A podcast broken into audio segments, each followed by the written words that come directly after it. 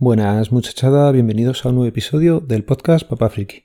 Otra vez por aquí y empezamos semana. Todavía ando de vacaciones, pero ya mañana martes pues toca volver a la rutina y empezar con un nuevo año. Hay gente que divide los años por años naturales, otros que los dividen por años escolares y en mi caso no sé ni cómo los divido.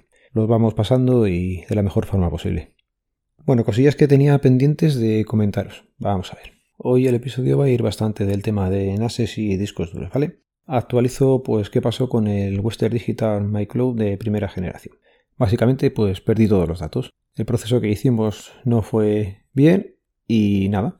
Como ya estaban los datos perdidos, pues lo siguiente era intentar recuperar el disco duro. Estuve barajando la idea de ponerlo en otra carcasa, pero al final digo, bueno, vamos a intentar dejarlo como segunda copia de seguridad, otro medio NAS al que poder lanzarle las copias de seguridad del nuevo que hemos comprado. Entonces, la idea fue buscar información y ver cómo se podía dejar esto de forma recién salida de, la caja.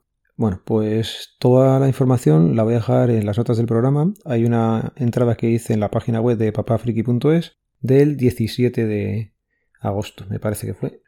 Sí, efectivamente, es el 17 de agosto cuando está creada, ¿vale? En él pues se explican los pasos que hay que hacer para dejarlo como viene de fábrica. Que los voy a resumir muy, muy, brevemente. Básicamente sería coger una imagen descargada de el MyCloud. Si la encuentras de 4 teras, fenomenal. Yo no fui capaz. La que encontraba era de 2 o de 3 teras. En este caso, pues bajé la de 3 teras. Se tiene que quemar eh, en el disco duro a través de Ventoy. Gracias Samu por haber hecho ese manual y pues casualidades de la vida lo llevaba en la mochila tecnológica. Llevo un pincho con Vento y ahí estaban metidos pues diferentes sistemas operativos. Lo único más que hice fue meter el MyCloud 3T, la imagen que me bajé, y ponerla en, en el pincho, arrancar con Ventoy y nada, pues arranqué con un sistema operativo Linux y lo que hacíamos, pues eso, coge los privilegios de superusuario, localizar con LSBLK qué disco duro es el que quieres hacer. Aquí hay que tener cuidado, ¿vale? En mi caso era el SDC. Y nada, con un DD pues pasabas la imagen o la quemabas en el disco.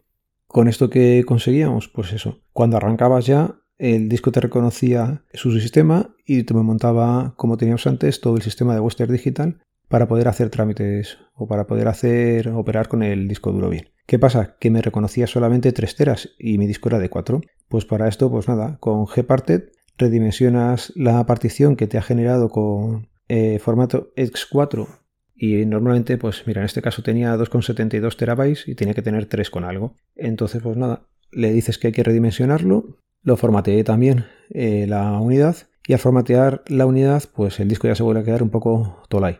Tiene su sistema, pero no es capaz de, de funcionar bien. ¿Qué haces? Pues nada, le dices, como puedes entrar a la interfaz web en todo momento, desde que has quemado la imagen, lo vuelves a inicializar. Tarda un poquillo, pero bueno, lo inicializas y ya te funciona con sus 3,9 terabytes, que era como estaba cuando salió de fábrica.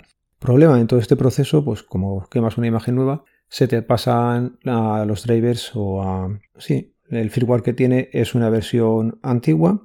Si no recuerdo mal, era una 03 algo y al final lo consigo dejar a una 0.4 con un punto dev que te bajabas y desde ahí se podía actualizar. ¿Qué pasa? Que había una versión más moderna y es así la última de estando en la 04.05 si consigues pasar a la 04.06 creo que era que esa sí la puedes volver a actualizar por red de momento a día de hoy. El día que esta gente de Western Digital como ya hizo deje de dar soporte al disco pues nada te quedas sin, sin nada. Otra cosa que tienes que volver a actualizar o a activar si quieres es el acceso por SSH, que a mí me sirvió bastante. Y nada, acordarte de cambiar la contraseña SSH si no te lo pide en el proceso. Es un comando muy sencillo, ya digo, todo esto está explicado. Es la entrada de PapaFriki. Bueno, pues el disco duro, el MyCloud este, le volví a pasar datos, pero el router que tengo pues es un router muy, muy, muy, muy básico para darte acceso a Internet. Para todas estas cosas pues no está muy pensado y pasar los datos de la casa, por ejemplo, los pude pasar relativamente bien, aunque tardó bastante, pero en cuanto te pones a pasar un volumen grande de datos, tipo las fotos y los vídeos, aquello ya se quedó tostado y dije, mira, hasta aquí lo dejo. Cuando vuelva a Madrid, tiene que venir el técnico de DJ en algún momento, que es lo que hemos contratado, y ya nos dará un router un poco más decente, que era como el que teníamos antes, y ya podrá hacer cosas, así que poquito a poco. Bueno, ya estando en Madrid, lo siguiente era recoger el NAS. Al final el que he cogido es el Nimbus Tor de cuatro bahías. Tiene un nombre específico, pero bueno. La verdad, contento con la compra, sí. Es pequeñito y le hemos cogido un disco duro Seagate Iron Wolf, me parece que era, tipo NAS, que ha costado unos 108, me parece que han sido. Bueno, pues vuelvo a tener lo mismo, pero habiendo pagado como tres veces más, o cuatro pero con la idea de en el futuro ir cogiendo discos duros, hacer el RAID 1 cuando se pueda y un poquito más adelante pues pasar a un RAID 5. No hay prisa porque ya digo, copia de todo voy teniendo, así que poquito a poco. Mientras tanto, pues ir jugando con, con el cacharrillo, con el NAS y empezar a, familiarizarme con qué se puede hacer con él. Y tenía más cosillas pendientes para contaros, pero lo voy a ir dejando por aquí. Ha quedado un episodio cortito, pero todo resumido en el tema de, de NASes. Así que ya sabéis, en las notas del programa quedan los métodos de contacto. Voy a aprovechar para comentar, antes de despedirme del todo, que he inscrito el podcast de Charlando con a los premios de la Asociación Podcast. Se puede votar hasta el día 31 de este mes, de agosto. Si tenéis a bien marcarle en una de las tres opciones, me parece máximas que se pueden votar, al mío, pues oye, se agradece. Es una forma de darle un poco a conocer y que la historia vuestra que me contáis allí llegue a más gente. Podcast de la semana, aunque ya lleva un poco de tiempo publicado, os recomiendo que escuchéis eh, una de las cápsulas que hizo José María. A mí me marca hace 16 días y es el que se llamaba Pinball. Os lo dejo también en la nota del programa. Sesión 32, episodio 395. Me gustó la comparativa que hacía con el pinball y las personas.